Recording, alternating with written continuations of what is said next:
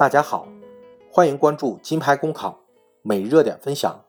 今天的热点来自南方都市报阡陌的文章：缺乏营养的同学聚会不去也罢。这种氛围很不好，风气很不好，这样的聚会毫无意义。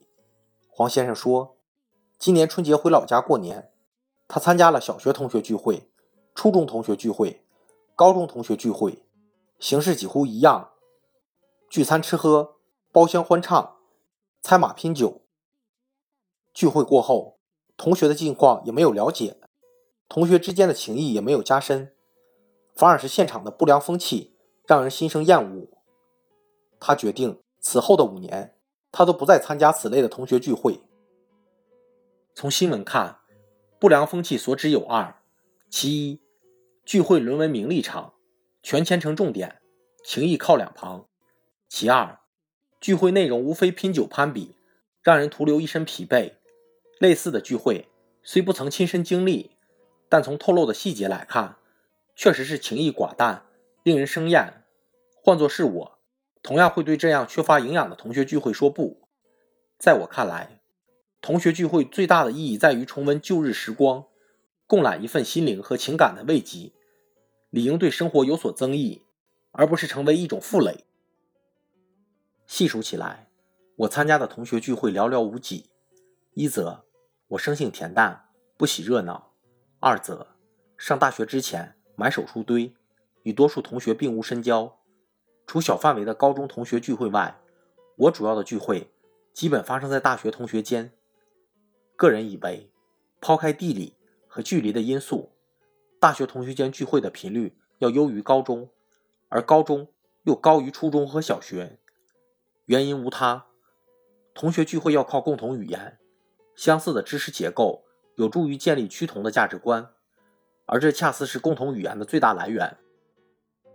有人如此分析：有钱有势者巴不得天天开同学聚会，在精神上压倒男同学，在肉体上征服女同学，将同学时期的意淫变成现实；相对落魄者，则害怕同学见面，精神上受到摧残不说。还可能成为炫耀比拼的参照和道具，心里也许奢望前者能拉自己一把，但其实这只是幻想。前者喜欢聚会，不过是为了看后者的落魄和女同学的艳艳。这一阐述也许还有待商榷，但也在一定程度上还原了事情的真相。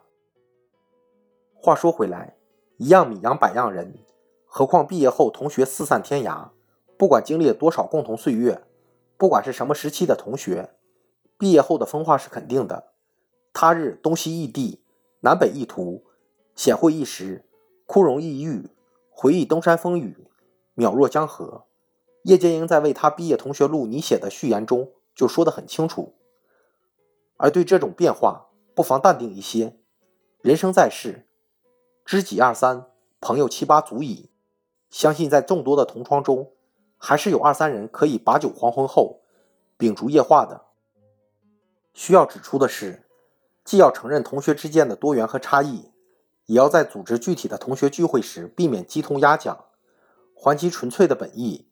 要做到这一点，就不妨注意组织实施的技术路径，比如确定几项基本原则。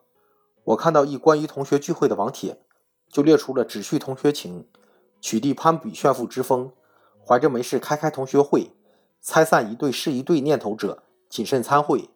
费用 A A 制，最终核算，多退少补等若干原则，在风趣幽默之余，也在无形中提升了对同学聚会的把控力。最后，我想说的是，对于同学聚会，每个人都要有自己的辨识度和把握力，还要从心出发，遵循内心真实的指引。如果因为怕被说不合群就勉强参加，那就让同学聚会给绑架了。因此。不妨做一个独立的人。对于经鉴定没有营养的同学聚会，不去也罢，免得死要面子活受罪。